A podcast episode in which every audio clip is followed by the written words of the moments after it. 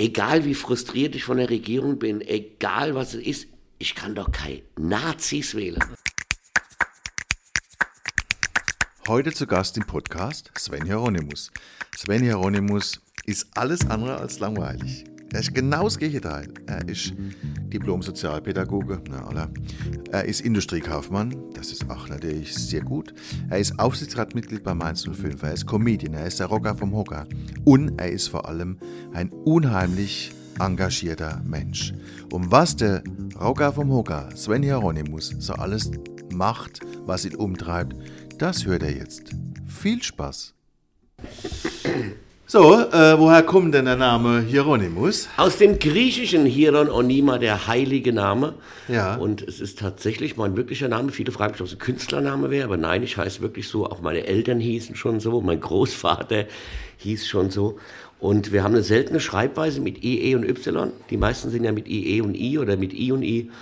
Und ähm, ich bin sehr froh, dass ich so einen Namen habe. Also ich, Und- find, ich liebe meinen Namen. Und weißt du, wie lange wie lang der zurückreicht? Ich meine, das ist ja. Keine Ahnung. Keine Ahnung. Keine Ahnung. Also viele ist ja dieser, dieser heilige Hieronymus. Ja. Obwohl es ja wieder ein Widerspruch in sich wäre, weil Hieronymus ist ja schon quasi heilig, der heilige Name. Ja. Ich habe keine Ahnung. Ich habe da noch keine Studien betrieben. Wir lachen uns übrigens gerade kaputt für alle Hörer da draußen, weil nämlich genau in dem Augenblick, wo wir mit dem Podcast anfangen, die Gemeinde kommt und die Gas kehrt. Mit, einem- mit so einem riesigen Gerät und einem Laubsauger und einen riesen Zoff macht, aber da kommen wir mit durch. Nee, das, äh, die, die schaffen wir. Die schaffen wir. Die machen wir, also die machen uns nicht kaputt. Drecksäcke. Das ziehen wir durch. Meine Frau tut auch noch hier rum und das Telefon klingelt und die war aufs Hundefutter und, Hund- klingelt noch Hund die Post. ist auch noch da, aber ist, also es ist Chaos, aber wir kriegen das hin. Wir kriegen Ob das. jo, für das sehen wir gut aus. Gell? Dafür ist es live, dafür ist es live. Natürlich. Ähm, Achtung, jetzt kommt ein ganz schwerer Ausdruck. Du bist ja omnipotent. Du meinst künstlerisch. In deinem ganzen Leben, was du so machst. Du machst ja doch sehr viele Sachen. Ich mache sehr viele Sachen, ja. Ich, Du machst also sehr viele Sachen und ich finde, du machst auch, abgesehen davon, dass du sehr viele Sachen richtig machst, ähm, finde ich, dass du auch sehr, viel, sehr vielseitig bist in deiner, in deiner Sache, die du machst. Ja, ich bin auch froh, dass es so ist. Also ich bin tatsächlich froh, dass ich nicht auf Comedy oder Musik so festgelegt bin. Ähm, und ich habe eigentlich schon immer viel gemacht, also teilweise auch einfach zu viel. Also es gibt aber auch Sachen, die, die, die fliegen mir zu oder ich stehe dann da und rufe halt Hallo, obwohl keiner mich gefragt hat. Also das ist auch oft bei mir so. Ja, äh, ich meine, du bist Comedian, du bist Sänger, du bist ähm, Radiomoderator, Radiomoderator, bist, bist auch Wohltäter, ja. du bist Aufsichtsrat. Oh, Aufsichtsrat bin ich. Ja, bin ich ja du auch noch. noch? Vereinsvorsitzender von, von, von Nicht Reden Machen. Ich bin Bist- im Aufsichtsrat. Ich bin bist talentfreier Hobbyfußballer. nicht mehr. Also nicht mehr, ich, natürlich bin ich immer noch Hobbyfußballer, aber, Aber ich, nicht mehr talentfrei, Mensch. Nein, Talentvoll war ich schon immer. Aber ich kann nicht mehr kicken. Also es macht mein Körper einfach nicht mehr mit. Ich habe vor ein paar Jahren tatsächlich aufgehört, weil ich, ähm, bevor ich spielen musste, immer äh, wirklich Tablette einwerfen musste, Schmerztablette. Und dann habe ich irgendwie gedacht, so, das ist, das kann es ja nicht sein. Ich meine, ich werde jetzt 56. Und irgendwann habe ich dann erkannt, dass mein Körper das nicht mehr will. Ich werde immer wieder angefragt für so Promi-Turniere und sowas. und ich sage immer, oh Leute, ich weiß nicht, das ist mir, das ist mir einfach zu, zu risikoreich, also zu risikobehaftet. Wenn ich mir jetzt die Bänder reise würde zum Beispiel, wäre es für mich auf Tour halt sauschwer. Schwierig, ja. Wobei es wäre auch ein Effekt, ne, wenn du dann auf Krieger rein. Ah, du, das hatte ich Oder schon mal. Ich hab im mir- ich Rolli, hab- im Rolli oder so. Ja, ja, also ich hatte das schon mal. Ich hatte einen Schlüsselbeinbruch mir beim Fußball geholt, weil mir ein Kollege gemeint hat, er müsste mir mal der Ellenbogen gegen Schlüsselbein knallen beim Zweikampf. Und habe dann so den Arm, so eine Schlinge gehabt und habe tatsächlich auch, bin weiter aufgetreten zwei Tage später, also trotz Schmerz und allem. Und das Geile ist, die meisten Leute sind Rechtshänder. Und ich hatte es links kaputt und dann gehen die immer, haben mir so auf die Schulter gehauen, weißt du? So, ah, jetzt war ein super Auftritt. Ich so, ah, ha, ha, mit der, anstatt es wäre ein Witz, sagst du, was seid ihr bekloppt oder was, stell mich da nicht zwei Stunden auf die Bühne mit so einem komischen Ding in, im Arm da. Also Menschen sind manchmal auch ganz schön blöd, habe ich festgestellt. Deshalb bin ich da tatsächlich etwas, äh, ich spiele nicht mehr Fußball. Ich habe früher viel Fußball, viel Tennis gespielt, aber es ist mir jetzt einfach zu heiß. Hast du eigentlich was Gescheites gemacht? Ja, natürlich. Ich habe ähm, tatsächlich Fachabi gemacht. Mhm. Also ich sollte normales Abi machen, aber das habe ich. Oh, willkommen im Club. Das war Bist du auch in der so- 13. Abgange? Bitte? Bist du auch in der 13. Abgange? Nein, ich tatsächlich schon in der 11. Ah, ich bin in der 13. bin ich. Nee, also ich hatte, ich war wirklich, ich war in, in der Grundschule, war ich, glaube ich, ja, ich war zweitbester. Ich weiß noch, der Matt- Matthias, ich weiß gar nicht mehr, wie der weiter hieß, der war besser als ich. Das fand ich schon ganz furchtbar damals als Kind. Depp. Der war, also einer war besser in der Grundschule als ich, ja, ja. Klar, Gymnasium und fünfte, sechste war alles gut und ab der siebten kam ich dann so in diese Pubertätsphase und dann ging bei mir nicht mehr so richtig viel in der Schule. Habe dann aber auch Latein genommen in der siebten. Habe dann die siebte wiederholt, weil ich gesagt habe, also Latein ist es gar nicht. Musste dann Französisch nehmen, das habe ich relativ festgestellt, das ist es aber auch nicht. Und dann habe ich mich tatsächlich, habe ich die siebte wiederholt, ich bin dann in der achten sitzen geblieben, habe dann achte, neunte, zehnte geschafft, Ja, aber jedes Jahr knapp. Also das war Ja. immer so, es war immer, meine Probleme waren immer Englisch und Physik. ja, kann ich total nachvollziehen. Bei Französisch war ich eh immer fünf. Und ich musste immer Englisch und Physik irgendwie auf vier kommen. Sonst wäre ich ja wieder sitzen geblieben. Und ich hatte nichts zum Ausgleich. Sport, Ja, Religion. Sport und Religion, aber das war halt kein Hauptfach, das war halt die Scheiße. Und dann habe ich tatsächlich bis in die Elfte geschafft und dann ähm, hat mir irgendwann mal, das weiß ich noch, äh, äh, irgendein Rektor äh, im, im, im Gutenberg-Gymnasium gesagt, also ich will dir mal eins sagen, mein Bub, du machst hier kein Abitur. Und dann habe ich das habe ich dann auch erkannt. Ich habe gesagt, okay. Und dann bin ich auf die Stresemann äh, hier in Mainz, das äh, äh, Wirtschaftsschule. Und da habe ich dann, da war ich dann, glaube ich, auch schon 32 oder so. Nein, also ich war auf jeden Fall alt genug, ich hatte schon einen Führerschein, war schon erwachsen, habe gedacht, okay, das ist die letzte Chance, die du jetzt hast, tatsächlich auch noch Abitur zu machen, weil ich wollte Abitur machen, das war mir schon wichtig, weil ich studieren wollte. Und also zumindest mir das offen lassen zu studieren. Und da war ja alles von vorne, war ja BWL, Rechnungswesen, VWL, das war ja im Endeffekt wie Grundschule wieder.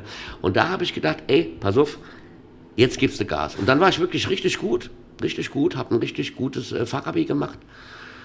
Außer in Maschinenschreibe und Steno, das gab es damals noch. Maschinenschreibe und Steno, Steno. das hab ich auch noch gehabt, Ich habe. Steno und Maschinenschreibe noch gehabt. Und habe danach eine Du Ausbildung hast gemacht. Steno, äh, warst in Steno gut? Ich war in Steno auf 6. Ah jo, das alles andere hätte mich jetzt auch gewundert. Also mir musste am Schluss bei der Prüfung 100 Silber und ich glaube, ich habe schon bei 40 auf 6 gestanden. Ja. Also das wollte ich auch nicht lernen. Ich habe mich da völlig verweigert. Ich habe Ja, hab mich ich- am Arsch lecken. Also das, und Maschinenschreiber war genauso ein Kack. Mhm. Und da habe ich aber eine 5 gekriegt, weil 2 Sechser ging nicht. Ich hatte, sech, ich hatte eine 6 in, in Dings und eine 5 und der Rest nur 1 und 2.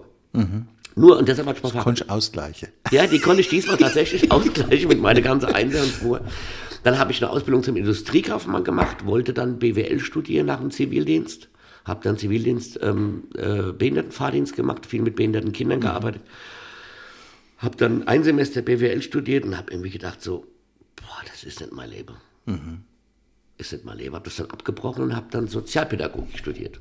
Okay. In Mainz und habe das auch fertig studiert und habe auch zehn Jahre in meinem Also Beruf bist du Diplom-Sozialpädagoge? ich bin Diplom-Sozialpädagoge FH, ja. Ja, das ist doch, also jetzt mal ohne Quatsch. Da hat doch dein... Und Industriekaufmann. Ja, also ich muss jetzt mal sagen, wir sind, manche Sachen sind mir doch gleich. Also ich habe einmal wiederholt, einmal bin ich zurückgegangen, Wie schwach, ich habe dreimal ja, wiederholt. aber, aber langsam. Also, Da bin ich eine 13, da habe ich die Zulassung fast abgekriegt, da bin ich, habe ich nochmal angefangen, habe ich gesagt, nee, mache ich nicht. Und dann habe ich mal nach Wanderjahren überlegt, was könnte ich machen. Dann habe ich Industriekaufmann gemacht. was sind denn Wanderjahre? Rumlungere, Ja, Urlaub wie lange, hast, fahren. wie, lange, wie, lange, wie, lange, wie, lange, wie lange bist du rumgelungert? Boah, schon so zwei Jahre. Wer hat das bezahlt damals? Deine Eltern? Gejobbt, ich habe immer mal gejobbt. Ach, das gejobbt, okay. Gejobbt und dann habe ich mal wieder, hat es mir wieder gelangt, dann habe ich wieder nichts gemacht. Okay. Und dann habe ich äh, tatsächlich, dann habe ich, äh, war ich auf einer Wirtschaftsschule, kurz, weil das war, erstens waren die alle viel jünger und zweitens habe ich das, das war wie, wie, wie soll ich sagen, das war wie Grundschule für mich. Ja, genau. Ja, das Fängst war- wieder von vorne an. Und ich habe auch Maschine, also ich, Maschine Steno habe ich du auch fün- gehabt? fünf und sechs Grad wie du. Echt? Original gleich. Da haben wir echt viele Ah, ja, Parallele, geil. und, und dann habe ich, äh, da habe ich Industriekaufmann gelernt. Wie Im du Ernst? Ja, Tatsache. Ich habe Industriekaufmann gelernt. Scheiße, okay. Aber ich wollte auch nie studieren. Ich habe auch, das war dann, ich war in der Musikbranche lang und habe da in der Musikbranche halt geschafft. Naja, gut, Rockstar weil, wollte ich werden, seitdem ich 14 war, aber Nee, äh, Rockstar wollte ich auch nicht werden. doch, ich wollte schon Rockstar werden und ähm, Nee, habe aber irgendwie dann so zwischendrin gemerkt, so, ah, das könnte sich ziehen beim Rockstar. Und dann habe ich gedacht, lernst halt nur mal was Gescheites. Nee, also ich wollte, was ich immer werden wollte, war so äh, Sportreporter. Das hätte mich interessiert. Das, Das hätte ich auch gerne Saugeil, Sportreporter. Das wäre auch mein Traum. Fußballreporter wäre Ja, auch mein Traum. das war so, ich, also wenn ich als so im Garten gekickt habe, Wir haben ich, ganz schön viel Gemeinsamkeit, alle. ah, Wahnsinn, oder? Ich, war, ich wollte immer Sportreporter werden. Ich hätte eigentlich, also ich habe ich hab wirklich mal überlegt, nach dem Abi Journalismus zu studieren Ja. und dann Sportreporter zu werden. Sportreporter war immer meins, wo ich immer gedacht habe, ich möchte Sportreporter. Ich habe früher auch tatsächlich oft mal den Fernseher ausgemacht und habe dann mitmoderiert. Also habe dann selbst Ich moderiert. habe als beim, wenn ich gekickt habe, habe ich als moderiert. Und Ja, ich auch. hinter die Linie entlang. Ich auch früher als Junge. Ja, habe ich auch gemacht. Völlig Ich auch toll. Die Scheiße sind wir beide blöd. Ah ja, Wahnsinn. Es gibt immer einen, der genauso blöd ist wie du. Hundertprozentig. Ne? Geil, Sportreporter. Ja, Weltklasse. Wir müssen vielleicht mal den Stammbaum kontrollieren, ob da irgendwas schiefgelaufen ist. Wie geil. Naja, aber trotzdem bin ich, also ich bin sicherlich nicht das geworden, was meine Eltern sich gewünscht haben. Und, Ja, ähm, ich auch nicht. und die haben da auch lange, weil ich sollte eigentlich Arzt oder Jurist werden. Ja. Weil die ganze Familie nur aus Juristen und Ärzten bestanden hat und ich bin so quasi the black sheep of the family gewesen. Also, Sven, ich, Okay, gut. Okay, also äh, wir müssen uns jetzt echt mal Gedanken machen, ob wir nicht irgendwie verwandt sind oder so. ja, ich glaube auch. Definitiv. Industriekaufmann, okay. Ja. Ähm, Sven hat mich ja vorgewarnt, dass ich ihm dieselbe dumme Frage stelle wie all stellen, aber ich stelle dumme Frage. Du bist ja als Comedian ja unterwegs und ähm, die Themen, die du behandelst, sind ja wahrscheinlich Themen aus deinem eigenen Leben, oder? Ja. So, äh, ist da so viel Dichtung dabei oder ist es eigentlich teilweise einfach Realsatire? Ich sage mal, das Grundkonzept ist, ist wahr. Das Grundkonzept ist tatsächlich wahr. Also es, ich habe ja wirklich angefangen, als ich mit Comedy angefangen habe, vor 18 Jahren jetzt, ähm, da waren meine Kinder ja noch klein, war ja meine, meine Familie war ein der Comedy. Also ich weiß immer, wenn, wenn, mein, wenn mein Techniker äh, morgens hier beim Frühstück gehockt hat oder sowas, hat er immer gesagt, Alter, du brauchst überhaupt keine Bühnen, hängen hier sechs Kameras auf, stream das ins Internet, habt gesagt, ihr habt ja alle einen Vollschatte. Hat die ganze Familie hat einen Knall bei uns gehabt. Also es war auch immer sehr lustig bei uns. Und ähm, dann habe ich irgendwie gedacht, nee, das muss ich auf die Bühne bringen. Natürlich ist es dann ausgeschmückt und dann nimmst du mal eine Kurve, die du vielleicht so nicht genommen hast oder so. Aber die, viele, viele Geschichten sind wirklich wahr und ich habe das ja immer so gemacht, dass ich alle drei Jahre komme, ich habe ein neues Soloprogramm und dass ich alle drei Jahre erzählt habe, wie es mit der Familie weitergeht. Okay. Und das ist, glaube ich, auch ein Grund, warum die Leute auch unter anderem kommen, weil sie wissen wollen, wie geht es denn weiter mit der Familie. Also es war wirklich so, die Kinder waren klein, dann sind sie eingeschult worden, dann sind sie auf die höhere Schule, dann war meine Tochter in der Pubertät im Schüleraustausch, dann ist meine Tochter ausgezogen im letzten Programm, jetzt im neuen Programm sind sie beide ausgezogen. Und ähm, ich genieße die Zeit, jetzt haben wir halt einen Hund, das ist ja auch nicht gelungen, wir haben hier wirklich einen Hund. Und äh, jetzt sind die Kinder in Straße, jetzt haben wir einen Hund, das ist ja die Story vom neuen Solo-Programm. Also es ist immer sehr, sehr viel Wahrheit mit Und drin. es gibt auch Wiederholungstäter, also die die Historie die ganze Zeit mit begleiten. Ja, natürlich. Ja. Es gibt auch Menschen, die zu mir kommen und sagen, natürlich komme ich ins neue Programm, ich will ja wissen, wie es weitergeht. ja, ich will ja wirklich wissen, wie es weitergeht. Und es ist ja wirklich so. Und natürlich habe ich auch wirklich zwei Kinder, die da tatsächlich äh, äh, überhaupt keine Probleme haben, dass ich die durch den Kakao ziehe bis zum Anschlag. Und das selbst total witzig finde. Kommen die auch, kommen die auch? Ja, natürlich. Zu der Veranstaltung? Oder sagen die vor, oh, oh, ich mal, das kannst du jetzt aber nicht trinken. Also ich weiß nicht, beim letzten Programm als ob ging es ja hauptsächlich um die, um die Pubertät meines Sohnes. ja, Und das war schon hart. Also der hat sie dann richtig gekriegt. ja.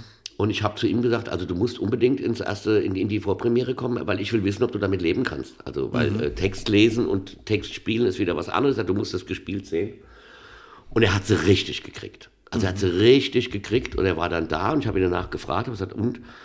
Sagt er, oh ja, Spielt der Helm. ich, ja, ich finde, ich bin ganz gut weggekommen. Und dann habe ich gesagt, Alter, die Meinung hast du exklusiv. Alle haben dann gesagt, also, du bist nicht gut weggekommen. Ich finde, ich bin gut weggekommen.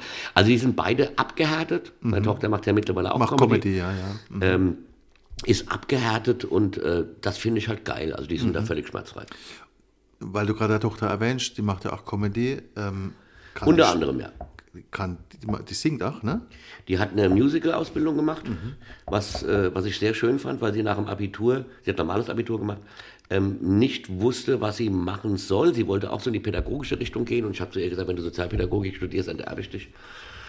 Weil ähm, das ist die ersten zehn Jahre, wenn du jung bist, geil, dann wird es irgendwann anstrengend. Find, also ging es zu mir mindestens so. Und ich habe gesagt, du hast so eine tolle Stimme und so viel Talent, mach was draus. Also das, was ich mir wahrscheinlich als junger Mensch auch gewünscht hätte, dass irgendjemand... Vater mal- das sagt, Mein ne? Vater sagt, ey Bub, du hast Talente und die Ja. fördern wir jetzt mal. Und das wollte sie dann erst nicht. Und dann war sie das allererste Mal bei einem, bei einem, bei, so einem Vorcasting bei dieser Musicalschule und äh, das werde ich nie vergessen. Sie kam raus, grinsend und hat gesagt, und jetzt will ich das. Und sie haben sie auch genommen, tatsächlich.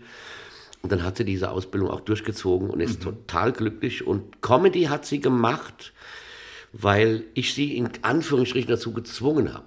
Okay. Weil sie das Problem hatte, was alle Musical, junge Musical-Darstellerinnen haben. Du fährst von Audition zu Audition da kommen 400 Weiber für eine Stelle, ja, ich sage jetzt mal ganz bewusst Weiber, ja, und, und dann bist du zu klein, zu groß, zu blond, zu dumm, zu keine Ahnung, und dann fährst du wieder haben. Mhm. Also die Chance da tatsächlich ist relativ gering und ich habe mir gesagt, du hast so viel Talente, gesanglich bist du saustark, schauspielerisch, du hast einen supergeilen Humor. Mach ein Comedy-Programm und mach dir dadurch einen Namen. Und da hat die sich gewehrt mit Händen und Füßen, Comedy, was ein Scheiß, ich will ja nicht so werden wie du und so. Ja, habe gesagt, ja, kann ich auch verstehen, will ja niemand. Aber habe sie dann wirklich gezwungen. Wir haben dann, äh, sie hat dann ein Comedy-Programm mit mir gemeinsam geschrieben. Also sie hat es geschrieben, ich habe drüber geguckt und habe mir ein paar Tipps gegeben. Und das hat sie auch gemacht und seitdem läuft es bei ihr. Also sie ist jetzt, äh, sie hat sich gesagt, du musst das machen, um dir einen Namen zu machen. Mhm.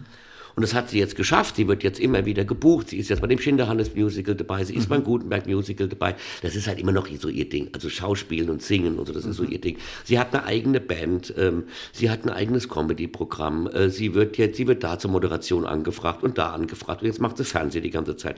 Also es war für sie wirklich dieser Schritt aus dem Schatten des Vaters heraus zu zeigen, ich brauche den Alten gar nicht, ich bin viel besser als der. Mhm.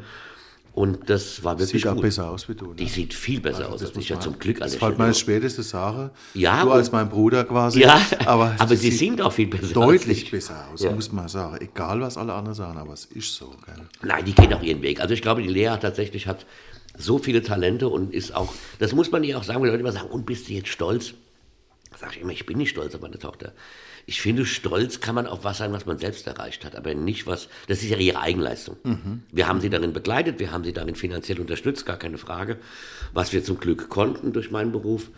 Äh, die Schule hat ja auch Geld gekostet und ähm, aber das ist, was sie jetzt macht, ist ihre Eigenleistung. Und sie ist unglaublich fleißig. Also das muss man, sie spielt ja auch in Deidesheim am Theater viel und so weiter. Also sie spielt wirklich, sie hat die Situation, dass sie donnerstags in dem Musical spielt, freitags in dem Musical und samstags Theater macht und sonntags Comedy. Also, und dann montags noch einen Auftritt mit der Band hat. Also die ist ständig im Kopf auch am Switchen, mhm. welche Texte. Mhm. Das kriegt sie aber hin. Sie ist sehr fleißig und mittlerweile sieht sie halt auch, dass es vorangeht. Mhm. Und das freut mich natürlich fürs Kind total. Mhm. Mhm. Klar. Na, der hat ja in der Pandemie angefangen, was Schlimmeres gibt es ja. Aber das sage ich ja immer, wenn du in so Phase, ich habe in die größte Wirtschaftskrise einen Zeitungsverlag gegründet, wenn du das überstehst, kannst du eigentlich kannst nur rauskommen. Ja, ja, klar. Also sie hat tatsächlich in der Pandemie angefangen. Also das war, sie hatte zwei ausverkaufte Abende im Unterhaus und eine Woche mhm. vorher war Lockdown. Und sie hat dann angefangen mit Streaming und Autokino. Und ähm, und sie hat dann irgendwann gesagt, also mich kann ja eigentlich nichts mehr schocken, ich habe ja schon alles. So, mhm. Sie hatte schon Stromausfall auf der Bühne und so. Also sie hat gesagt, also weißt du, Papa, mittlerweile ist mir alles egal, weil ich habe eh schon alles durchgemacht. Sie hat ja die ersten zwei Jahre nie Applaus gehört. Wahnsinn? Also, also und sie hat es trotzdem gemacht, also das muss ich sagen. Das hat sie aber auch brutal abgehärtet. Mittlerweile ist sie wirklich cool, sehr selbstbewusst. Sie war am Anfang, hatte sie ein bisschen das Problem mit Selbstbewusstsein auf der Bühne. Sie war da immer sehr unsicher. Das hat sie mittlerweile völlig abgelegt. Mhm. Sie ist jetzt aber auch schon 27 und die geht ihren Weg. Also um Gottes Willen, sie wird davon hoffentlich leben können. Das ist so, ich glaube, das ist ja das, was ich auch gesagt habe. Kind, wenn du von dem, was du kannst und gerne machst, leben kannst, was Schöneres gibt es ja gar nicht. Ja, also. natürlich. Übrigens, äh, apropos gerne machst und leben kannst, der Laubsaugerkönig aus Bodenheim hat seinen Dienst quittiert. Also ja. wir sind jetzt quasi bis auf den Hund. Aber das weiß ich gar nicht. Wir fangen an und dann kommen die mit allem ja, an. Gell? Unglaublich, ja. äh, Du hast ja noch eine Kapelle, ja. die nennt sich Bumchucks. Ja. Ich zitiere mal die Homepage. Äh, drei fantastische Musiker und ein talentfreier Sänger. Na, mittlerweile sind wir noch viel mehr fantastische Musiker und ein talentfreier Sänger. ähm, ja, ich war ja nie als Sänger vorgesehen. Ich war ja Schlagzeuger am Anfang in der Band. Okay. Ich war ja Anfang Schlagzeuger in der Band. Diese Band ist ja aus, aus, einem, aus einem Party-Gag quasi entstanden. War ja nie geplant, dass das überhaupt, das war ja nur für einen Abend. War für einen Abend, für so ein äh, Silvesterkonzert gedacht und dann hat sich das alles extrem entwickelt mit Schallplattenvertrag. Jetzt gibt es uns dieses Jahr 30 Jahre und deshalb talentfreier Sänger, weil ich mich nicht als Sänger sehe, sondern als äh, Unterhalter. Mhm. Mhm. Also natürlich ist mir klar, dass diese Rolle, die ich in dieser Band ausfülle, wichtig ist. Also die Jungs wissen auch, wenn ich irgendwann keinen Bock mehr habe, dann gibt es die Band nicht mehr. Mhm. Also das, das ist ja. halt einfach so. Klar. Das ist, ich meine, im Endeffekt vergleichbar mit, mit, mit Feinripp und Monchi. Mhm. Da kannst du keinen anderen hinstellen. Mhm. Das ist einfach so, das sind halt die, die, die Köpfe der Band und ich sage jetzt mal, auch wenn das jetzt soll jetzt gar nicht äh, despektierlich klingen oder abwerten in meinen Jungs gegenüber, aber ob da jetzt der Klaus Müller am Bass steht oder die, das ist relativ relativ uninteressant. Ja. Nicht für mich, aber für die Menschen draußen. So ist halt so sind halt auch die Punkte. Vor, ich glaube, 25 Jahren gab es mal in Frankenthal ein 24-Stunden-Konzert. Da war mir dabei, glaube ich, gell? Da waren ihr dabei und ich habe mit meiner Band gespielt. Echt? Ja, da habe ich sie das erste Mal gesehen. Okay, ich kann mich da gar nicht Und das das war, 25 Jahre? Hä? Ist das Ja, da 25? kann ich, ja, weil äh, wir waren das endliche Publikum. Das war ja relativ spät, wo ihr gespielt habt. und wir waren zehn Mann in der Band. Und ihr wart unser Publikum, wir waren euer Publikum. Da kann ich mich gar Ja, nicht das weiß ich noch. Das war in der Zuckerfabrik in Frankreich. Ja, ja, Die da haben wir mal gespielt. Ich war, aber ich weiß gar nicht, dass das, Das so war lange- 24 Stunden Konzert. Ich glaube, ihr habt um, äh, ich glaube, wir haben um halb eins gespielt und ihr habt, glaube ich, um halb drei gespielt oder so irgendwas. Ja. Okay. Gar, es war, aber es, das, seitdem, äh, da ist erstmal die Boomchucks. Ja, also wir sind schon Ja. anders. Wir machen was, was ich finde schon, dass wir so so ein, so ein Alleinstellungsmerkmal haben. Absolut. Ähm, mit dem, mit dem, mit dem Comedy und Dummgebabbel und, und, und, und die mit eigenen Songs. Aber ihr seid auch, auch so, äh, sagen wir mal, eine Band mit Mords Lokalkolorit. Ne? Also Ja. ihr seid nur so eine Mainzer-Band. Die haben auch eine Hymne geschrieben. Einige, ja. Also die Sache mit, äh, wie heißt es, du am, du am Rhein oder? Äh, solange der Rhein noch Wasser hat oder auch Karnevalsverein, was immer im Stadion im läuft, Fluss. oder steht auch, wenn ihr Mainzer seid und so. Ja, ja, klar. Also ich vergleiche, ich habe es jetzt einfach mal für mich so ein bisschen verglichen. Es gibt so in Köln gibt es ja so mehrere Ja. Bands, so Black Föß oder Brings oder sowas. Das geht schon so ein bisschen von Ja, dem Status ja, ja. so in die Richtung, oder? Ja, ja, also der Lokalkolorit, äh, äh, wir hatten ja mal einen Deal bei der EMI und waren ja mal bundesweit unterwegs.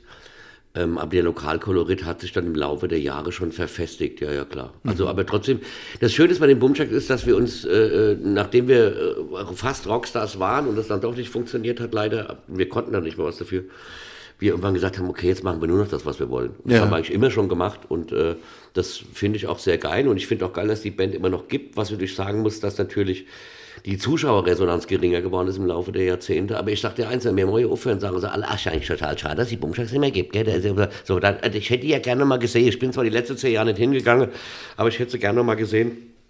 Und das ist so ein bisschen das Phänomen, dass wir halt viel auch hier in der Gegend spielen.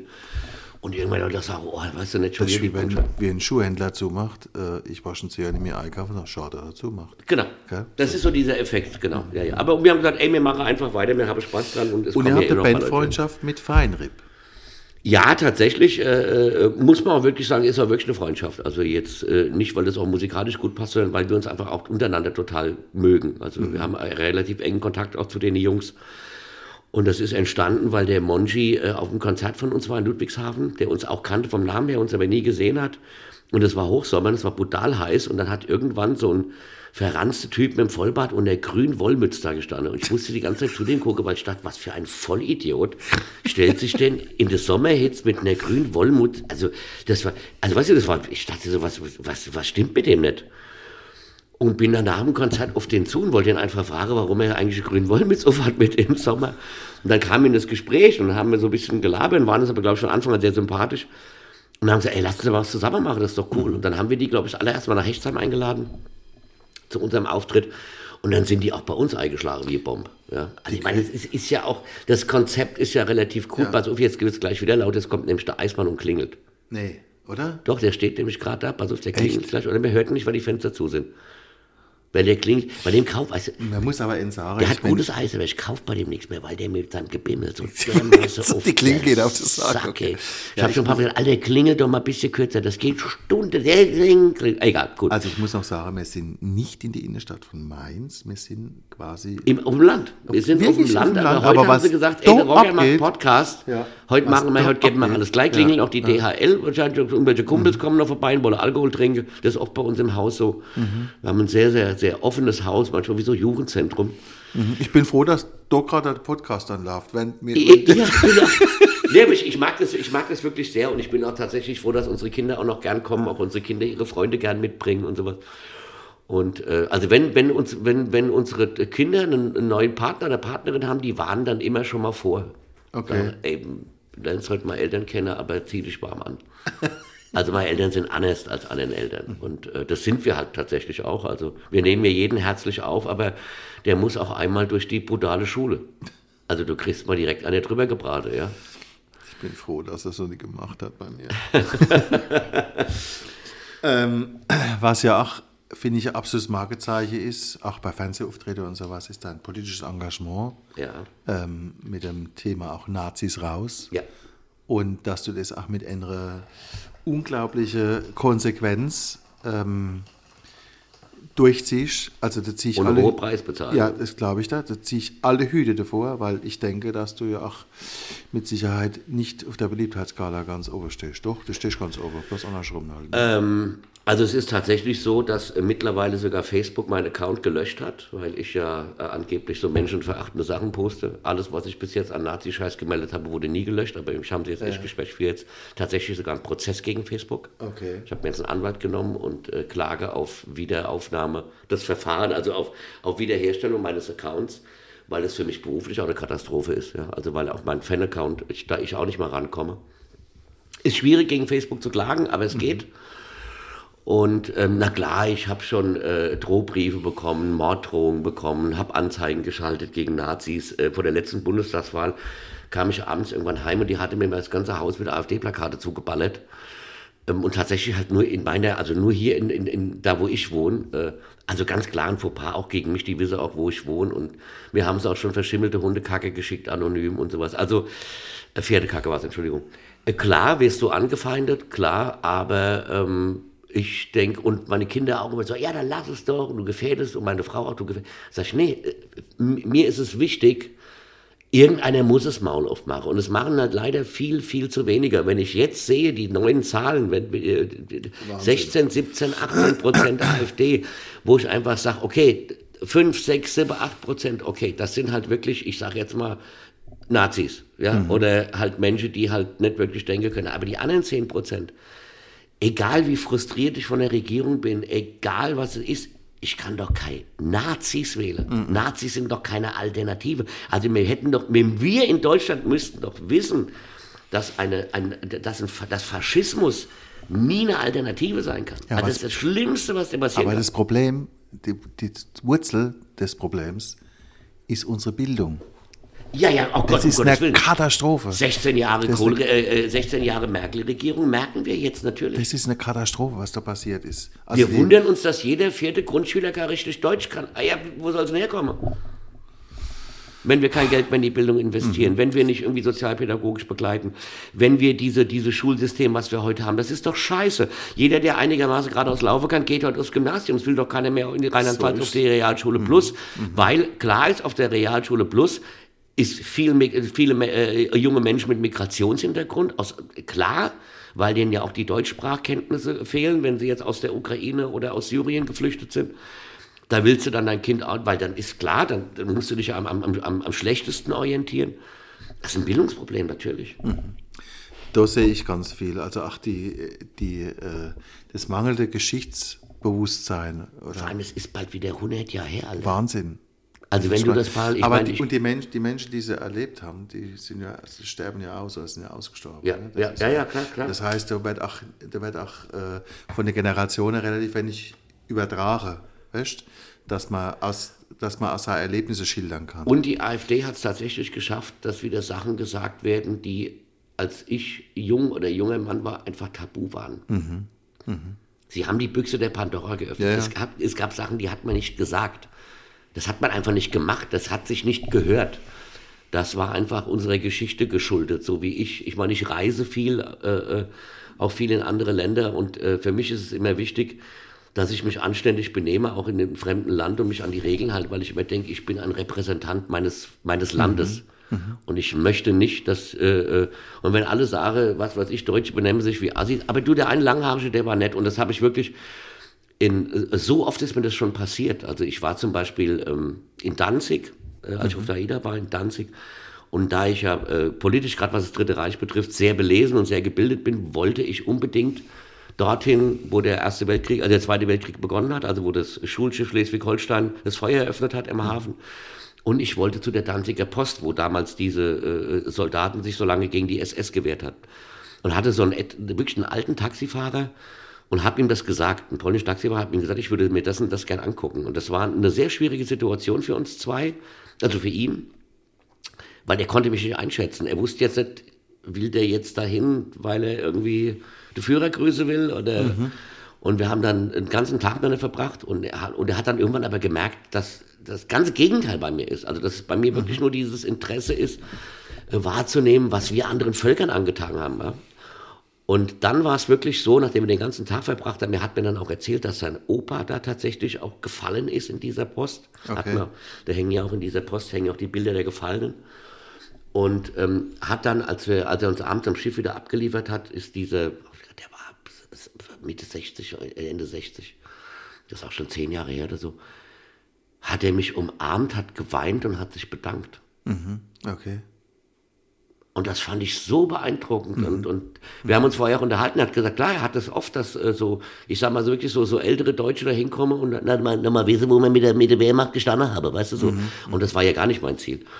Und ähm, sowas finde ich immer toll. Ich finde sowas immer toll, wenn du, wenn du dann jemand und der, weißt du, und, und selbst wenn der sagt, ja, es gibt ganz viele deutsche Ex-Nazis, die, aber es gab da mal einen, so ein langhaariger Vollidiot und das war so ein toller Tag und der war auch wirklich überrascht, wie gebildet ich war. Ja, gut, wenn man dich so sieht. Das denkt man ja nicht. Ja. Ja, nee. das ist es ja immer. Das ist ja immer scheiße aussehen und doch glänzen können. Nein, ich war ja auch, du, ich habe mir zu meinem 50. Geburtstag, ich meine, das wünscht sich auch nicht jeder, ich habe mir am 50. Geburtstag ähm, eine Reise nach Auschwitz gewünscht von meiner Frau. Okay. Ich, ich möchte nach Auschwitz. Ich will mir Auschwitz angucken. Sie hat gesagt, ja, du kannst doch auch, was weiß ich, nach Dachau. Sag ich, nein, ich möchte nach Auschwitz. Auschwitz war das Lager, das Todeslager. Und dann war ich mit meinem ältesten und besten Freund Stefan, den ich seit, mit dem ich seit 53 Jahren befreundet bin, ähm, war ich dann tatsächlich da. Wir waren in Krakau, waren auch in Auschwitz. Ich war ja vorher in Yad Vashem in Israel.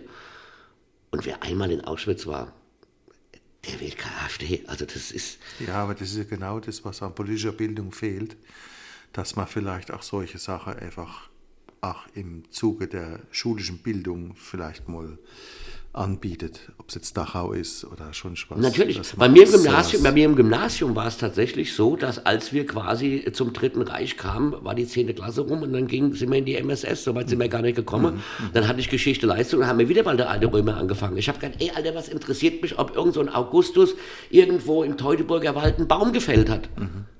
Ich will doch wissen, was war denn, warum kam es denn überhaupt zum Zweiten Weltkrieg? Was war denn der Versailler Vertrag? Ich meine, eigentlich war es ja klar, dass es da irgendwie passieren musste nach, nach, nach der Niederlage des Ersten Weltkriegs und dem Versailler Vertrag. Es war ja absehbar, ja, weil dann natürlich auch die Weltgemeinschaft Scheiße gebaut, da muss man mal dazu sagen, Ja, hätte nicht direkt zum Holocaust führen müssen, aber das irgendwann, das war ja klar. Und das fand ich interessant, so die Geschichte der Deutschen, ich sage mal so ab, ab Bismarck, ja, so als, als Deutschland quasi das erste Mal wirklich vereint wurde. Und ab da war so viel, so im Nachhinein natürlich, ja, so viel klar und das wird nicht gelehrt. Was ich ganz furchtbar finde, ist die Verharmlosung. Also äh, die Verharmlosung Der und das, das Geschichts, genau, das Geschichtsvergessene und ähm, auch das Negieren von dem, was da äh, vor 80 Jahren passiert ist. Das finde ich halt einfach furchtbar schlimm. Und das ist für mich ein ganz großes Versäumnis ähm, der Parteien, die vielleicht regieren oder regiert haben. Das ist immer ein Wechsel. Ja, natürlich. Es wechselt, es wechselt. Natürlich, und ich kann diese Scheiße auch nicht mehr hören. Das wechselt wegen, immer. Ich war nicht dabei, ich bin nicht schuld. Es geht nicht um Schuld. Nein. Ich bin auch nicht schuld, ich war auch nicht dabei. Aber es- ähm, aber äh, es waren meine, meine, meine, meine Großeltern oder Urgroßeltern waren halt dabei. Also ich muss tatsächlich wirklich sagen, dass äh, mein einer Opa, ähm, also von dem ich auch den Namen habe, der tatsächlich, ähm, ich habe die Entnazifizierungsakte gesehen, der tatsächlich äh, äh, in Anführungsstrichen im Widerstand war. Also der wirklich hier als, als Zahnarzt gemobbt wurde, weil er nicht bereit war, in die NSDAP einzutreten und weil er auch weiter jüdische äh, äh, Mitbürger behandelt hat. Äh, da habe ich meinen höchsten Respekt, das wusste ich gar nicht. Also, ähm, und das fand ich sehr beeindruckend. Und vielleicht kommt das irgendwie auch daher. Und man muss es einfach wissen, warum es passiert ist. Und es darf nie wieder passieren, nie wieder. Ja, aber wir sind leider Gottes auf dem Weg, wo wir Ja, wo ich sich habe beim Angst. Ich alles, wo ja, alles ich habe rumdreht. wirklich Angst. Der Krieg in der Ukraine, äh, die Türkei wählt jetzt wieder Erdogan, die Polen haben äh, ein Riesenproblem mit Demokratie, die, die, die Ungarn, also äh, Belarus. Ich denke mir, mal, was stimmt dann mit euch nicht?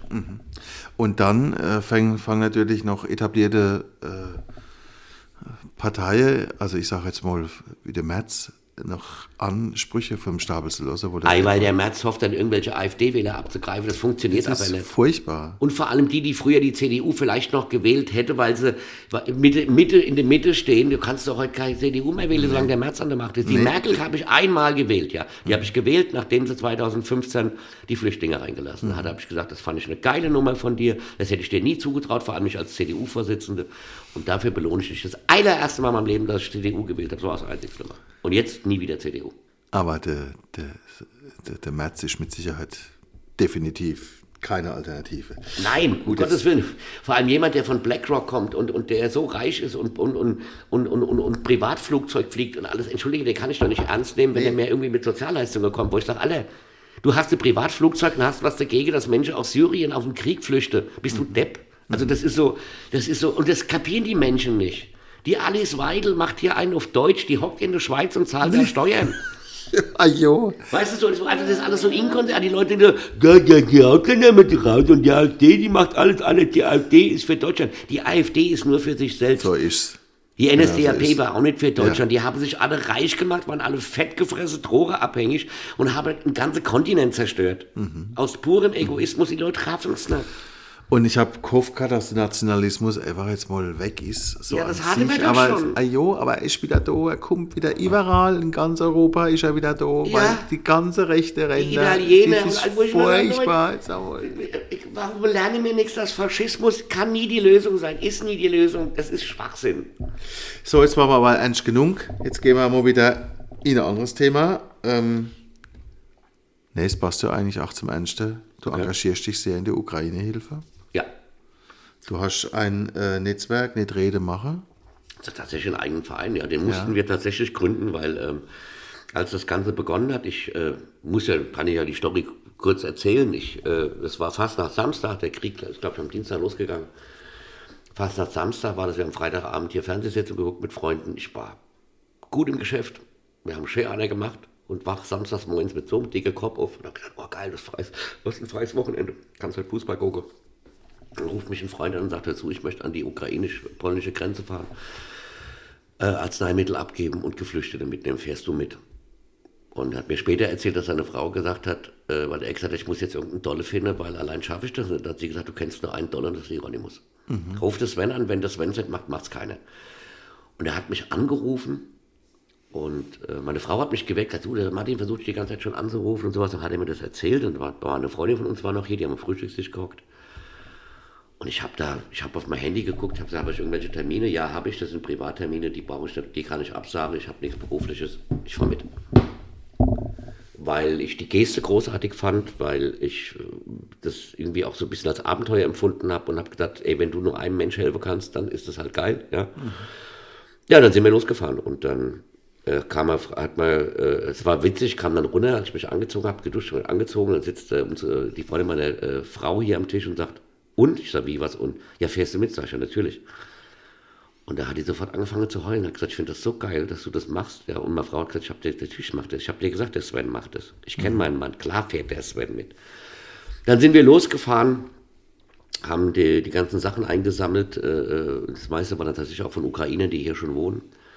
Und sind dann losgefahren und haben äh, das, die Übergabe hat geklappt. Sonntags, wir sind samstags morgens losgefahren, sonntags haben wir dann tatsächlich Sonntagabend eine Flüchtlingsfamilie mit nach Mainz genommen, äh, Oma, Mutter und den dreijährigen Sohn und haben die zurückgebracht und haben so viel erlebt in dieser Zeit und so viel an Emotionen. Und das Ding war einfach, das, also das Ding war, als wir losgefahren sind, habe ich zu ihm gesagt, du, was machen wir? Machen wir das publik? Machen wir irgendwie, soll ich was posten in Facebook? Soll ich irgendwie oder soll ich nicht? Und dann hat er gesagt, da haben wir so diskutiert. Ich habe dann diskutiert, weißt du, auf der einen Seite will ich das jetzt nicht posten, nach dem Motto, guckt mal, was ich alles Tolles mache, sag ich, aber auf der anderen Seite, vielleicht schaffe ich es auch, durch meinen Bekanntheitsgrad damit was auszulösen. Das ist ja immer so ein Wabonspiel, ja. Also es geht ja nicht darum, dass, äh, dass ich denke, guckt mal Leute, wie geil ich bin, was ich mache, sondern auch zu sagen, guck mal, ich mache was, vielleicht habt ihr auch Bock, was zu machen. Was auch das Zweite dann passiert ist. Und ähm, wir haben dann ein Video gemacht, und wir- total schlecht, ich habe das wirklich so vor das Gesicht gehalten im Bus, habe gesagt, ah, wir sind gerade auf dem Weg an die ukrainisch-polnische Grenze, hier seht ihr alles, das Auto ist voll und so. War relativ kurz, relativ dilettantisch und habe das Handy dann wieder weggelegt und habe dann so eine Viertelstunde später drauf geguckt und habe gesagt, Alter, das Internet explodiert. die reißen mir gerade Facebook auseinander. Und die Resonanz war so groß und so schnell und, und, und, und so positiv, dass wir dann echt überlegt haben, ja, was machen wir denn jetzt? Wir wollten, dann haben gesagt, okay, pass auf, wir machen jeden Tag ein, nur einen Post, wenn wir die wichtigen Stationen haben. Und dann haben wir das gemacht und plötzlich war das ein Selbstläufer. Plötzlich kam Radio, Fernsehen, Zeitung, haben mich auf dem Handy angerufen, was macht ihr da und berichte mal und tralala. Und dann habe ich plötzlich ein Interview gegeben für die Zeitung, dann fürs Fernsehen. Dann hatten wir die, äh, dann haben die mitbekommen, dass wir diese Flüchtlinge äh, im Auto hatten. Dann, was, was ich total hart fand, dann hat tatsächlich das Fernsehen angerufen und gesagt, soll doch bitte mal äh, ein Bild machen von den Geflüchteten. Und dann habe ich gesagt, habt ihr noch eine Tasse im Schrank? Ich, ich fotografiere doch nicht. Also, also entschuldige bitte, die Leute sitzen bei mir im Auto, ja, die sind jetzt, die haben, stehen unter meinem Schutz. Die, mhm. Also da steigt eine Familie, die hat vier Tage an der Grenze gestanden mit dem Kleinen, vier Tage an der Grenze gestanden. Die waren völlig durch steigen in ein wildfremdes Auto mit so einem langhaarigen Penner und seinem Kumpel. Die wissen überhaupt nicht, sind, was, mir hätte ja auch Menschenhändler sein können oder irgendwas. Mhm. Sag ich, und ich fotografiere die doch nicht, die stehen doch jetzt unter meinem Schutz. Sag ich, nein. Ah ja, dann, äh, dann können wir auch keine Sendung machen. Sag ich, ey, dann lasst's halt. Sag ich, ich glaube, ihr habt sie nicht mehr alle. Es war dann auch so ein bisschen schwierig, weil sie alle so Informationen haben wollten. Ja, wo kommen die denn her? Sag ich, Leute, das ist völlig uninteressant. Wir haben hier eine, eine Mutter, ein, ein, ein, eine, eine Schwiegermutter und den dreijährigen Sohn und die werde ich schützen. Es wird kein Bild geben, ich werde keine Namen machen, ich werde die nicht interviewen, gar nichts. Und dann sind wir zurückgekommen, haben die in Mainz bei, bei Bekannten abgegeben, was brutal war, weil diese, diese äh, in Anführungsstrichen Oma, auf der Fahrt sich gar nicht groß geäußert hatte. Die einzige Kommunikation lief dann über, über die Mutter. Was heißt Kommunikation? War alles mit Handy und Übersetzung, weil ich kann kein Kyrillisch. Die konnte auch kein Deutsch. Und dann steigen die aus, sehen dann ihre Bekannten und die Oma bricht komplett zusammen. Also komplett zusammengebrochen. Da kam alles der letzten Wochen und Tage kam dann da raus und die ganze alles nur noch Heulerei. Natürlich haben mein Kumpel und ich dann auch Rotzenwasser geflennt. Also das mhm. war ja klar, das war dann also. Und dann sind wir zurück, da hat mich dann heimgefahren und dann habe ich gesagt, haben wir beide gesagt, so, ja und jetzt? Ja und jetzt? Und das war's jetzt oder was? Und er hat gesagt, komm, wir drehen rum, wir holen noch Leute. Und dann habe ich gesagt, würde ich total gern machen, aber das können wir beide beruflich einfach nicht. Aber mir war klar, ich muss jetzt was machen. Und dann habe ich was gemacht und habe dann gesagt, okay, ich habe dann diese Halle hier bekommen, tatsächlich hier in Bodenheim. Da gesagt, okay, du brauchst erstmal eine Halle, bevor du es abends jeder haben kannst, das nicht mhm, machen. Mhm.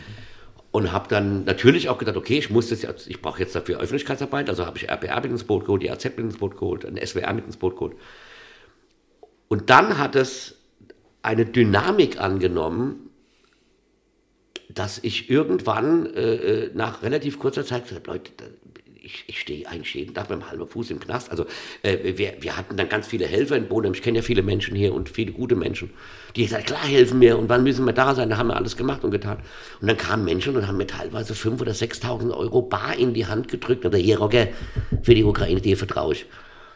Und ich dachte so, oh, was für Vertrauen. Also was die Menschen mir ein Vertrauen entgegenbringen, die mich ja gar nicht kennen, die mich ja nur aus dem Radio kennen oder was, was ich mal auf der Bühne gesehen habe, die mir so ein Vertrauen entgegenbringen. Und ich dachte, du musst höllisch aufpassen, dass das nicht nach hinten losgeht.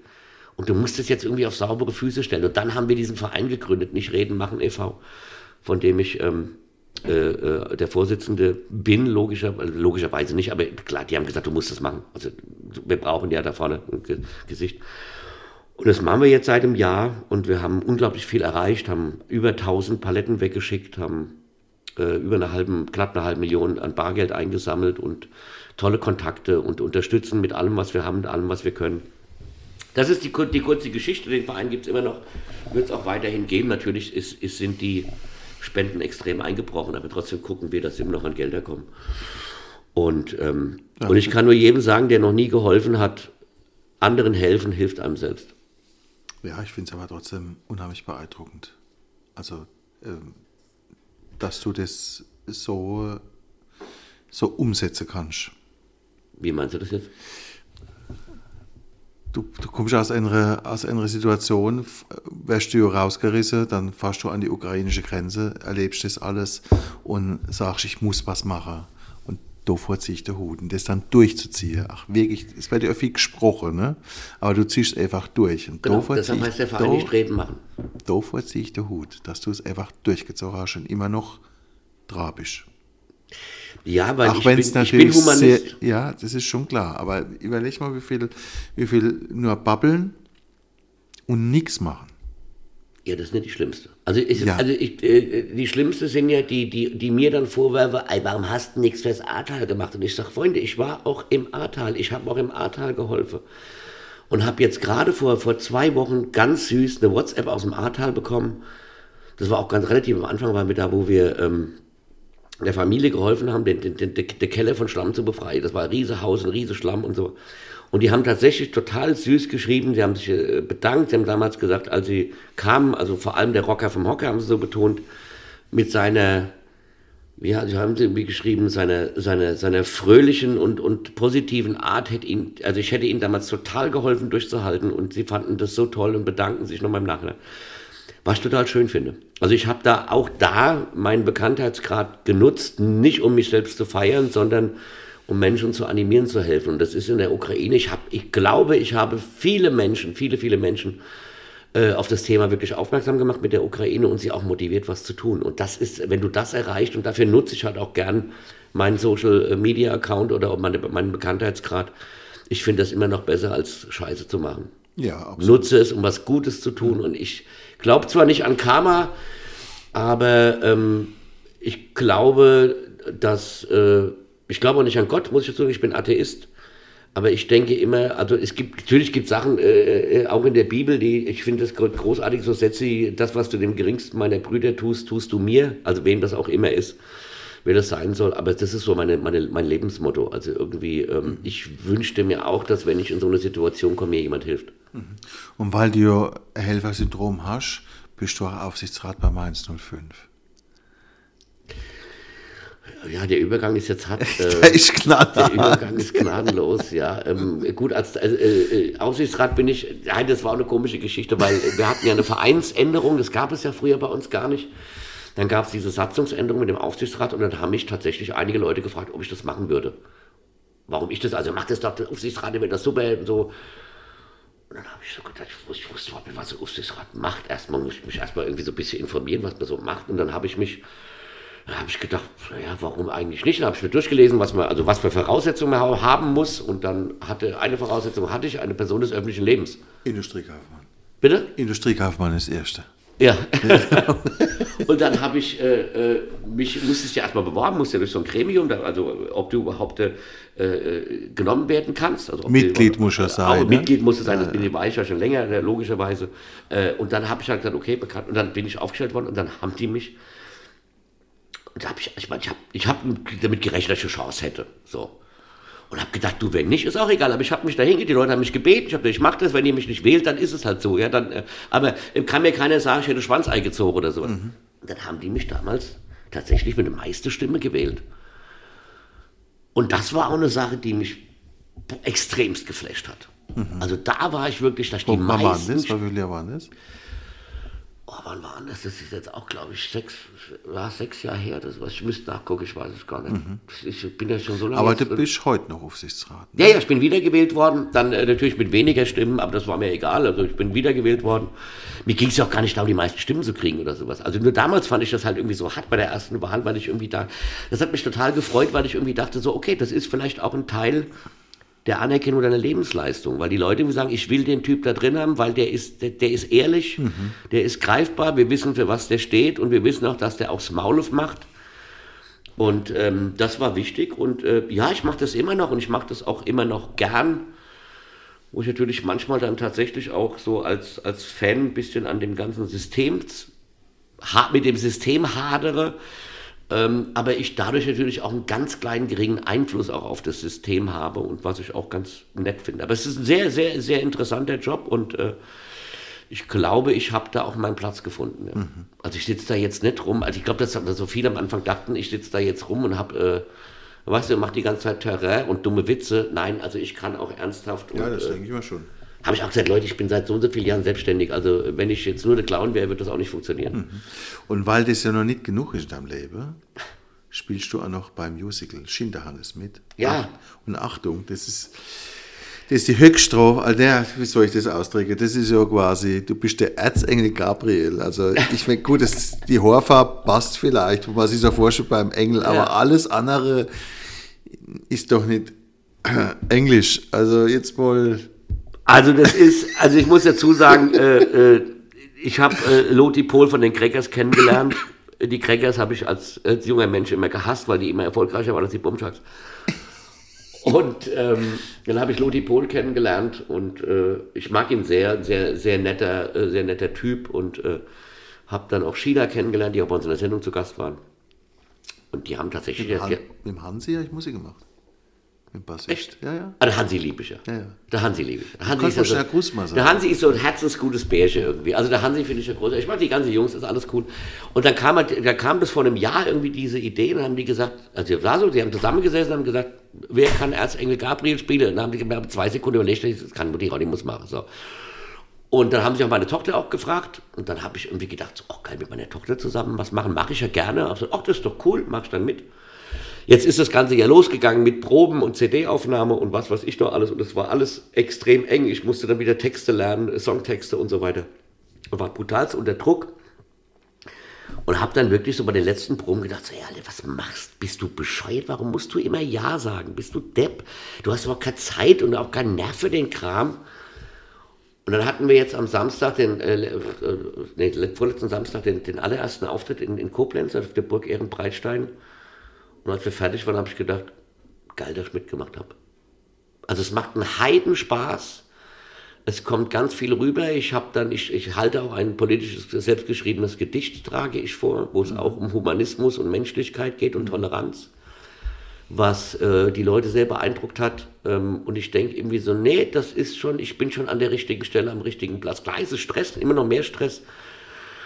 Und ich finde aber auch, dass natürlich waren da auch Leute da, die mich als Rocker vom Hocker kennen oder sowas. Aber ich denke irgendwie so, man darf auch gerne mal eine andere Fac- Facette von sich zeigen. Ja, klar. Aber ich muss echt öfter lernen, Nein zu sagen. Das ist richtig. So, jetzt bin ich mit Teil 1 durch. Okay, Jetzt wird's hart. der Teil 2. Teil 2. Ich, oh, Wir haben, ich habe keine Angst. wir haben eine Rubrik, die heißt Entweder oder. Entweder oder, ja. Ja. Darfst dich nur für eins entscheiden. Okay. Ja. Fisch oder Fleisch?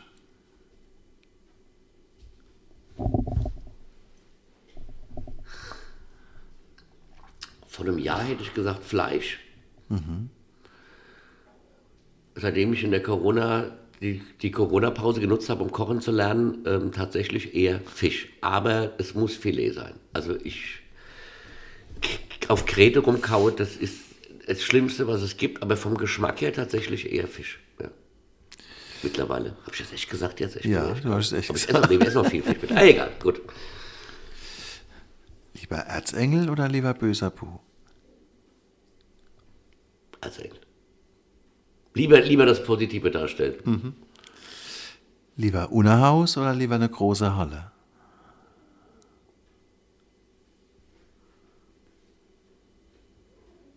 Boah. Das ist eine sauschwere Frage. Ähm, also ich, würd, ich wollte das Unterhaus nie missen. Das ist mein Wohnzimmer. Ich bin da groß geworden, hatte da meine ersten Auftritte als Comedian. Das Unterhaus hat eine Atmosphäre, die es so nicht mehr gibt, muss ich ganz ehrlich sagen. Und äh, Unterhaus ist Rock'n'Roll. Also das ist wirklich so, du bist so nah dran an den Leuten und spuckst die ersten Reihen voll und hörst jeden Furz, den die mache und jeden Lacher und jeden Huster und äh, schwitzt, weil die haben gesagt, immer lachen dem Ding. Also das ist wirklich noch so am Puls der Zeit Comedy. Aber große Hallen spielen ist auch geil. Also, boah, ich muss mich jetzt entscheiden. Äh, dann würde ich tatsächlich sagen, lieber Unterhaus, weil ich dann näher an den Menschen bin. Okay. Du bist ja der Rocker vom Hocker. Lieber Hardrock oder lieber Heavy Metal? Dann eher, boah, schwierig. Aber dann eher Metal. Dann eher Metal. Aber so Hardrock, ich weiß, muss man, muss man definieren. Also äh, ist ACDC noch Hardrock? Für mich ist ACDC Hardrock.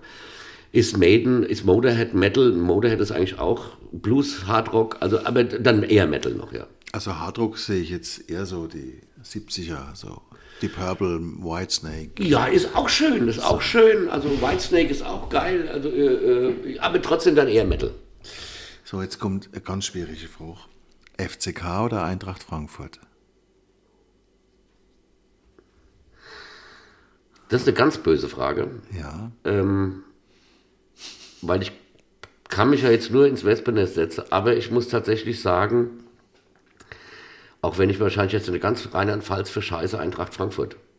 Aber das hat tatsächlich damit zu tun, dass ich da sehr viele Kontakte zu habe. Also ich viele Menschen, äh, Das macht es nicht besser. Das macht es nicht besser. Ich weiß es, aber Das ich kenne nicht das. besser. Mhm, Nein, das ist für mich so eine persönliche Sache.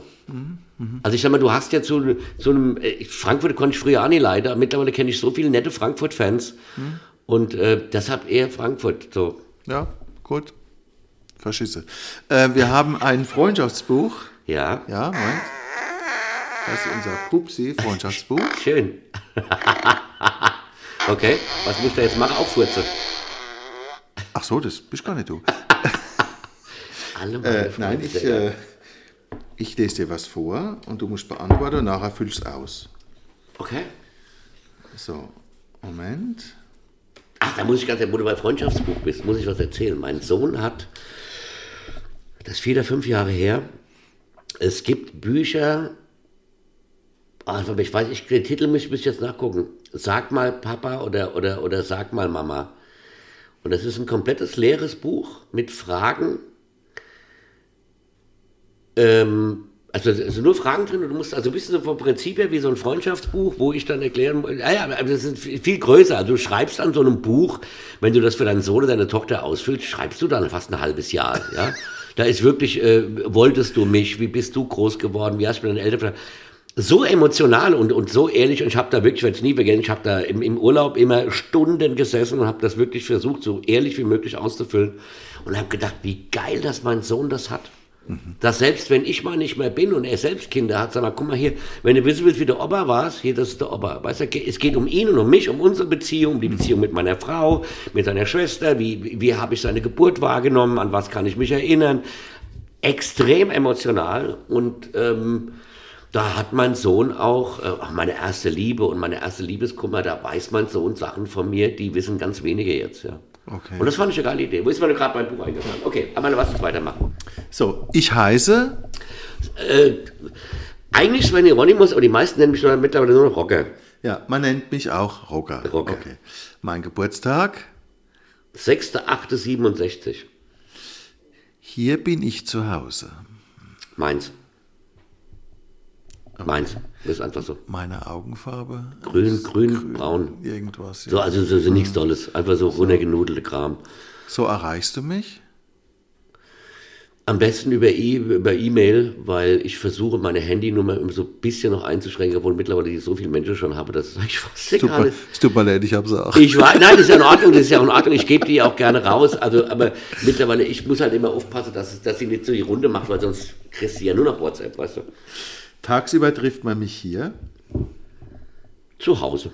Normalerweise tagsüber zu Hause, ähm, weil ich, ich, ich, ich liebe das, ich liebe mein Zuhause, ich fühle mich hier sauwohl und ähm, bin sehr, sehr gern zu Hause, weil ich natürlich auch viel unterwegs bin. Ich habe jetzt natürlich etwas vergessen. Meine Haarfarbe. Ja, also äh, Originalhaarfarbe, als ich äh, Kind war, äh, wirklich blond, komplett blond, strohblond. Dann äh, wurde es irgendwann so äh, im, im, im jungen Erwachsenenalter wurde es dann so so so so Busfahrer braun blond. Und dann habe ich angefangen blond zu färben. Und mittlerweile würde ich sagen, also wenn es original wäre, weiß. Weiß. Den ich auch sage. Ja, ich, bin, ja- ich bin ja kurz vorm Friseurbesuch, um wieder nachzufärben. Aber Schade. ich will, wieso? Ich fänd's. Oh, Alter, vielleicht in zehn? Jahren noch Nix nicht. in zehn Jahren. Nee, ich will noch nicht weiß sein. Echt? Das sehe ich aus wie Gandalf. Ist ja so nicht schlimm genug. So, ach, Man muss sich ja bewusst hässlicher machen. das finde ich super. Turnen, schreien, tanzen, krollen, schlafen, pupsen. Also Darin bin ich super. Darin bin ich super. Pupsen. Pupsen kann ich richtig gut. Mag ich auch sehr gerne. Und schlafen kann ich auch richtig gut. Bin, bin ein großer Schläfer. Das, das mache ich gerne. Gott, das ist, ist das jetzt die Hobbyfrage oder was ist das? Was mache Ja. ich, was mache ich gerne? Ja, ich kann da mal sagen, aber so. Ich, äh, äh, ich bin gern mit meiner Familie zusammen. Ich äh, bin gern mit meiner Frau zusammen, mit meinen Kindern. Ich treffe mich sehr gern mit Freunden. Ich bin ein sehr geselliger Mensch. Habe auch tatsächlich fast nur Freunde, die mit meinem Beruf überhaupt nichts zu tun haben. Die da auch, also die, also ich sag mal, mit normalen Menschen mit normalen Berufen, Polizisten, Handwerker, äh, äh, äh, alles Mögliche. Und das sind auch Menschen, die du in deinem Leben brauchst, wenn du so einen Job hast wie ich, um einfach äh, normal zu bleiben. Also um auch diese, einfach noch zu wissen, dass du ein Leben führst, was sonst niemand außer, also ganz wenige Menschen führen können oder führen dürfen. Ich höre gerne. Metal. Ich höre ja wirklich nur Metal, das ist ja ganz schlimm bei mir. Die beste Serie? Also, boah, das ist ja schwierig. Also, da gibt es so viel. Also, als ju junger Mensch Dallas. Ey, Dallas war geil, Alter. J.I. Ewing war und so weiter. Ich habe den gehasst früher, ja. Obwohl Bobby Ewing fand ich auch immer eine Langeweile. Aber, äh, aber, aber es war damals. Hat aber die hübschere Frau gehabt. Ja, das stimmt, das stimmt. Die Priscilla Presley war besser als die, die, die, äh, wie, wie Nee, die die? Victoria Principal war doch die erste Frau von Bobby Ewing. Ja, aber dann war es doch die, die, die, die, die, die Elvis. Genau, Die, die, Elvis die Frau Presley. ja, Ähm, und dann muss ich sagen, Twin Peaks. Twin Peaks fand ich auch großartig. Ähm, was ich jetzt als letztes gesehen habe, was mich was ich echt geil fand, war der Pass. Und vor allem, weil es eine deutsch-österreichische Produktion war, weil eigentlich können mir keine Krimis und Psychothriller. Eigentlich Mhm. sind mir deutsche Fikte blöde Farben. Also weißt schon, wenn der irgendwie aus Schweden oder Finnland kommt, weiß ich schon, es wird ganz düster. Ja, ja. Und das haben wir echt gut hingekriegt. Ich habe neulich, äh, ich bin jetzt auch gefocht worden, ich habe gesagt, die Rosenheim-Cops. Gibt mir gar nichts. Ich, das ist so Nee, das ich, da schlafe ich so schön ein. Ja, aber ich bin auch nicht so ein großes Serien. Also Serien finde ich immer so schwierig, weil das immer, das dauert immer so. Also eine Serie ist ja okay, wenn es so sechs Folgen sind, aber nicht so irgendwie, es gibt acht Staffeln mit 22 Folgen. Das ist ja bescheuert, Alter. Mein Lieblingsbuch. Mein Lieblingsbuch. Alle Geschichtsbücher über das Dritte Reich und deutsche Geschichte. Aber wirklich alle. Ich glaube, ich habe auch mittlerweile alle. Ich glaube, es gibt keins, was ich noch nicht gelesen habe. Wirklich, also wirklich alle. Ob das jetzt Ian Kerscher ist, äh, ob das alle Guido Knopp, also Guido Knopp ist ja so ein bisschen Geschichte für Kassepatienten. Der ist übrigens Bumschlags-Fan, davon abgesehen, dass er muss ich noch mal lobe.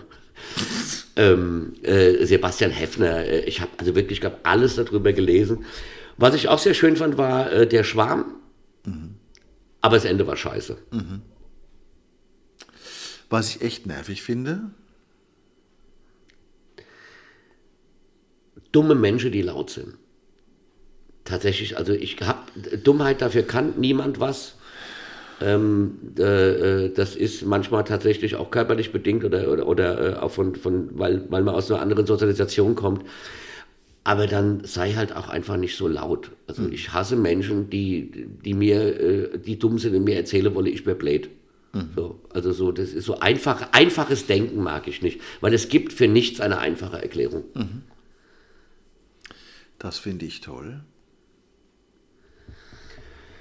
Dass ich seit 28 Jahren glücklich mit derselben Frau verheiratet bin, finde ich, ist eine, das ist eine Sensation, hätte ich meinem Leben nie vorstellen können, mein ganzes Leben nicht, dass ich zwei sensationelle Kinder habe, sensationell, weil sie beide völlig verschieden sind und beide mir tierisch auf den Sack gehen manchmal und richtig nerven können und die mich echt Nerven kosten, aber ich liebe sie auch beide, weil sie halt so eigen sind und so ihren Weg machen und ihr Ding gehen.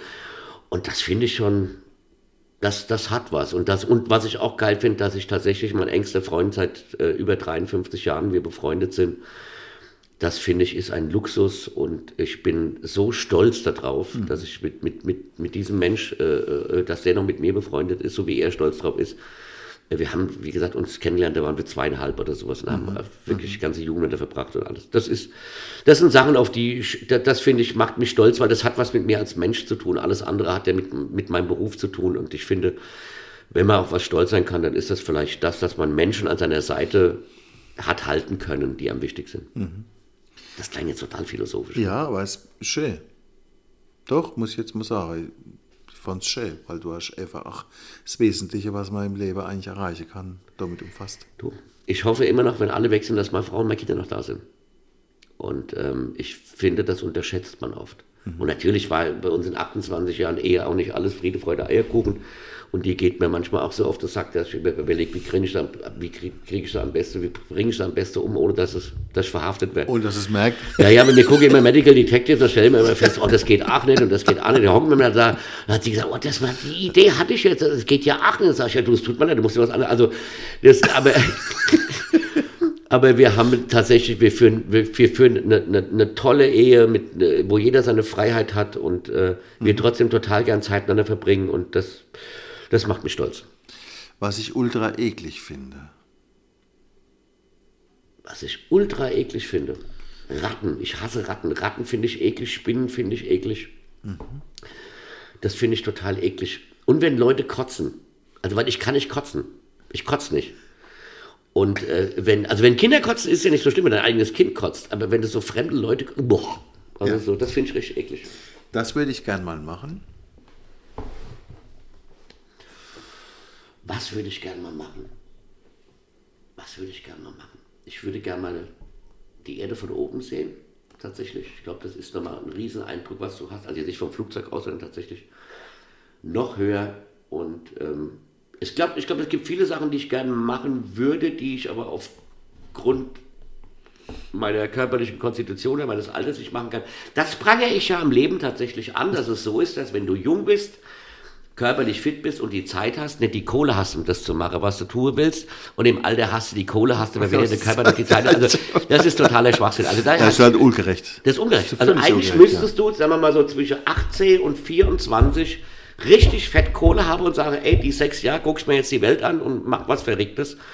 Und dann gehst du normale Leben. Aber du schaffst du da ganz Leben lang, dann bist, bist du irgendwann so gut finanziell situiert, dass du das alles machen kannst. Bist du aber viel zu alt. Mhm. Ich habe zum Beispiel Höhenangst, wird immer schlimmer. Echt? Ich habe Höhenangst. Alter, Höhenangst ist richtig kacke. So selbst wenn ich Filme gucke, mittlerweile ist so, dass wenn, wenn die von Filmen von oben nach unten, dann hockst du da so, ha, ha, ha. Also Höhenangst ist richtig kacke und ich weiß gar nicht, wo das herkommt. Ich weiß es gar nicht. Also, Gibt es einen, Ach, Spruch? Gibt's einen Spruch für dich? es gibt verschiedene Sprüche. Also beruflich tatsächlich der, und daran halte ich mich wirklich auch, wer glaubt, etwas zu sein, hat aufgehört, etwas zu werden. Den finde ich so sensationell, weil der alles aussagt. Wenn du dich darauf beruhst, ähm, du hast jetzt Erfolg und es ist alles selbstverständlich. Nein, jeden Abend ist es eine neue Herausforderung und es ist nichts vergänglicher als der Erfolg von heute. Es kann morgen alles vorbei sein, also sei dankbar und glücklich und, und behandle deinen Nächsten, wie du selbst behandelt werden möchtest. Wir sind durch. Ich bedanke mich recht herzlich beim Rocker vom Hocker. Danke, dass wir mal über andere Themen gesprochen haben, als über meine Karriere. Habe ich es geschafft? Da haben wir andere Fragen zu stellen. Hast du geschafft. Da, da bin ich doch froh. Nein, weil ich finde es immer, ich finde es immer eigentlich interessanter, wenn man, wenn man äh, Menschen interviewt, den, den Mensch hinter der, hinter der Karriere zu sehen. Also die Karriere kennt ja jeder, kann ja jeder nachlesen, aber den, den Mensch hinter der, hinter der Karriere finde ich, immer- finde ich immer interessanter mit allen seinen Ecken und Kanten. Also ich bin jetzt auch nicht, äh, ich bin auch oft ein Arschloch. Also das ist jetzt nicht, falls ich jetzt zu gut weg habe in dem Podcast. Ich kann auch ein Arschloch sein. Ich mache noch ein Vorwort. Also, Okay, nein, ich kann, ich, kann, ich kann auch ein Arschloch sein, aber ich habe tatsächlich gelernt, äh, äh, immer selten ein Arschloch zu sein. Also ich habe da sehr mit mir gearbeitet. Ich hab, und das muss ich sagen, gerade Corona, Corona hat mich verändert. Corona hat mich als Mensch total verändert, weil es das erste Mal in den letzten 30, 40 Jahren war, wo ich wirklich runterkommen musste, weil mir ja gar nichts anderes übrig blieb. Und ich dann irgendwie auch gemerkt habe, wie wichtig Familie ist, wie wichtig ein Heim ist, wie wichtig äh, enge Freunde sind und wie unwichtig Erfolg ist, in Anführungsstrichelchen. Ja, also, dass du dir nichts davon kaufen kannst. Und äh, das bin ich runter, da bin ich wirklich runtergekommen und das hat mich, Corona hat mich verändert. Und dann habe ich auch gedacht, ah, nimm dich auch nicht so wichtig. Und seitdem ich nehme mich jetzt relativ, also viel weniger wichtig, als ich mich früher wichtig genommen Also jeder Mensch sollte sich selbst wichtig nehmen, aber nicht wichtiger als andere.